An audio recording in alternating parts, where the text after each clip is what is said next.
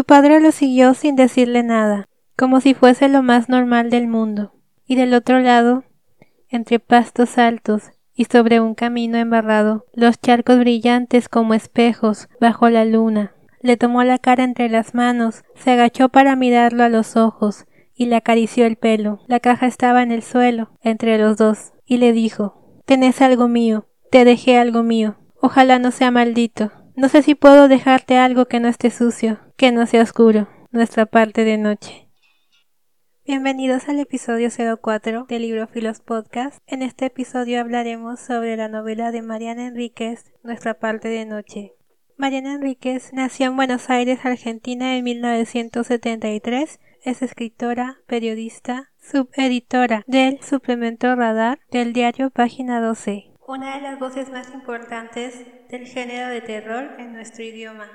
Su novela más reciente, Nuestra parte de noche, fue ganadora del premio Herralde Novela de la editorial Anagrama en el 2019. Nuestra parte de noche es una novela que habla de herencia, del deseo de pervivir, de la paternidad, del horror, lo íntimo y lo político. Es una novela osada y libre, hechizante y genial. La historia comienza, como en la carretera de Cormac McCarthy, con un padre y un hijo en un viaje.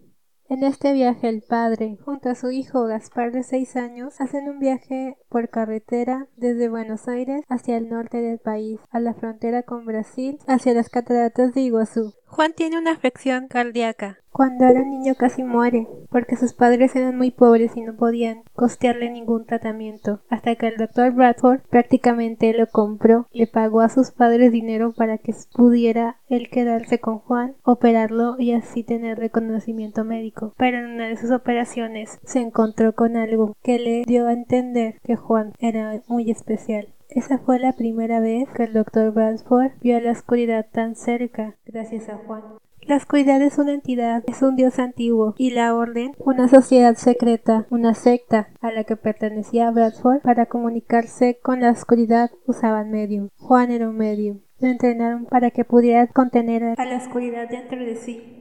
En ese viaje Juan se dirigía a un ceremonial y también se dirigía a que su hijo hiciera la prueba que a partir de cada año iban a hacerle sus suegros, los padres de su esposa Rosario quien murió en unas circunstancias muy misteriosas porque creían que Gaspar iba a ser el nuevo medium. Antes de llegar al lugar del ritual, Juan pasó a ver a Tali, la medio hermana de Rosario, para que le ayudara a ocultar los poderes que Gaspar estaba empezando a desarrollar, porque para este punto ya podía ver fantasmas. Aún no los podía escuchar, pero solo los veía.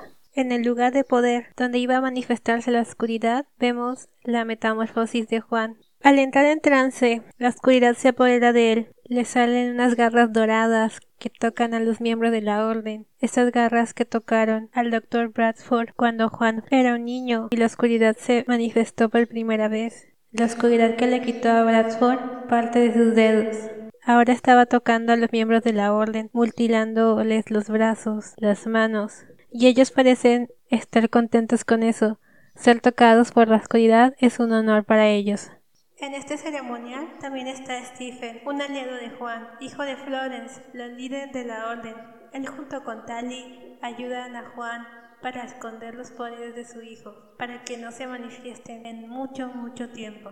Podemos burlar al destino, es la herencia una pieza inamovible y que tanto nos definen las cosas que han hecho los que nos preceden. La forma en que Mariana habla sobre los lazos y la sangre en esta novela me parece genial. Vemos amor, pero no el amor de abrazos y besos habitual al que estamos acostumbrados, como Juan con su hijo, no es tan cariñoso y durante la novela lo trata muy mal, es muy indiferente y frío con él, pero realmente haría todo por su hijo, todo lo que hace es para que él sea libre, para que no tenga que servir a la orden y no sea un esclavo como él. He estado viendo varias entrevistas y conferencias de Mariana Enríquez porque me encanta cómo escribe y me encanta todo lo que ella hace. Así que puedo decir que esta novela se escribió en cinco años, empezando alrededor de 2015 con pausas para sacar sus libros de cuentos que son Las cosas que perdimos en el fuego y Los peligros de fumar en la cama. Volvió a retomar la novela como en el 2017 y la terminó pues en el 2019. Y yo creo que es por eso que La Casa de Adela, un cuento que apareció en uno de esos libros, aparecen en esta novela como, como en un multiverso. Porque dice que no es la misma Adela, ya la ves, puede que sí, como fusionan los multiversos, otras versiones de una sola persona. Y la casa la casa es la misma, una casa tenebrosa que por dentro es mucho más grande de lo que se ve por afuera y en la novela es una puerta hacia la oscuridad, hacia adentro de la oscuridad. Lo que me gusta de esta novela es como Mariana mezcla la vida real, o sea, hechos de que realmente ocurrieron, como la dictadura en su país, la gente desaparecida, que también es un tópico de otro de sus cuentos, y cosas que pasaron de verdad que son terribles, como cuando Gaspar y Juan van por la carretera en ese viaje y encuentran un altar a San Huesito, y Juan no le podía decir a su hijo que era en honor a un niño que mataron y violaron, o cuando Gaspar con sus amigos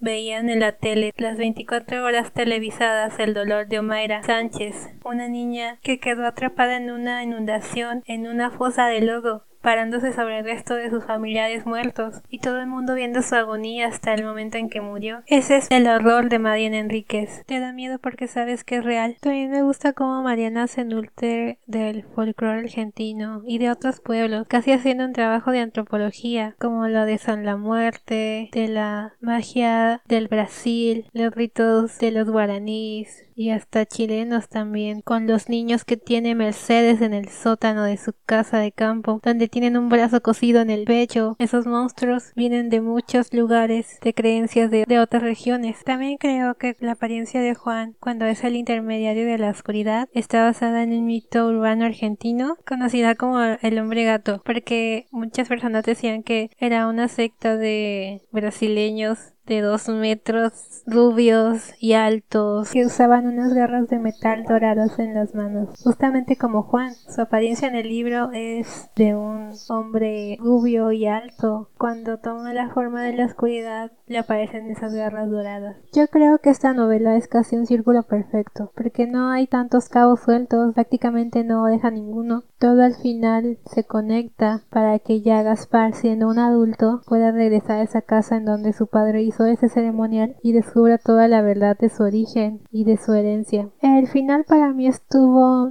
eh, un poco flojo. Tal vez soy como Mercedes y quería demasiada sangre y desmembramientos y sadismo total. Pero fue apropiado. El cierre fue apropiado después de una novela muy larga y muy disfrutable que se convirtió en una de mis favoritas, una de las mejores que he leído este año y creo que en la vida. En Goodreads yo le di 5 estrellas, obviamente, no podía darle menos. Realmente tienen que leerla, es genial y no se van a arrepentir. La super recomiendo. No quise contarles mucho para que no se perdieran de esta gran experiencia y espero que puedan disfrutarla tanto como yo y que hablemos de ella después. Yo soy Biblioyes y este fue Librofilos Podcast. Nos vemos en la siguiente. Felices lecturas.